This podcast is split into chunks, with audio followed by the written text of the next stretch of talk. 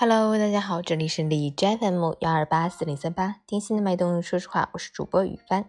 今天的成长家园分享的内容是一个小学生的呐喊，作者重庆吴玉平。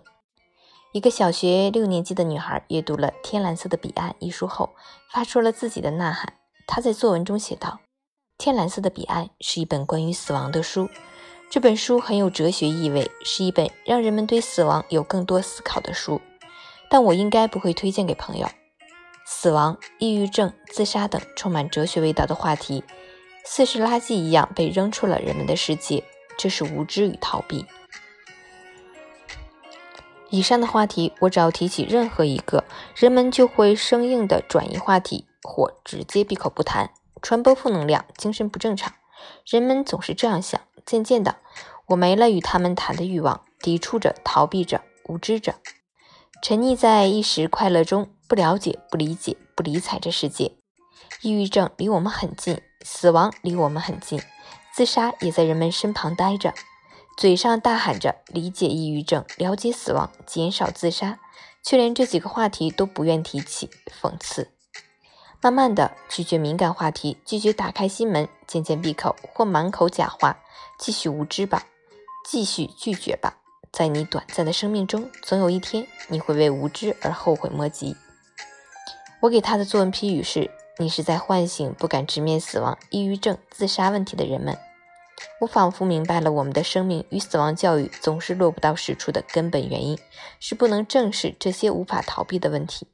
唯有去了解、理解这些看似负能量的问题，才能让我们的生更有价值、更有意义。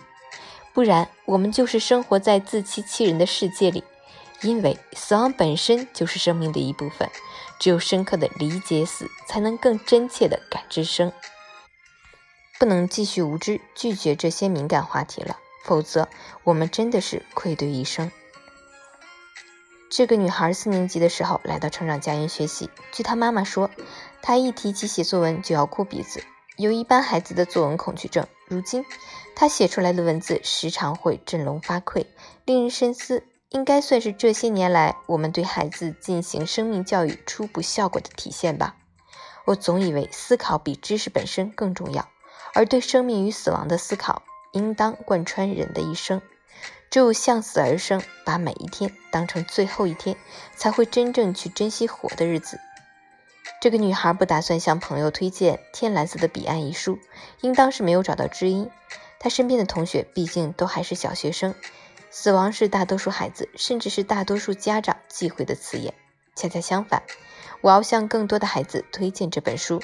这是一本难得的关于生命与死亡的优秀教材，被联合国教科文组织誉为二十一世纪最伟大的生命语言。我不是在推销书，我想表达的是，通过这类书籍，把孩子引进自我教育的大门。生命与死亡教育必须深入孩子的骨髓，才能化作珍爱生命的实际行动，每个人生命的质量才能得到提升。二零二一年三月十日。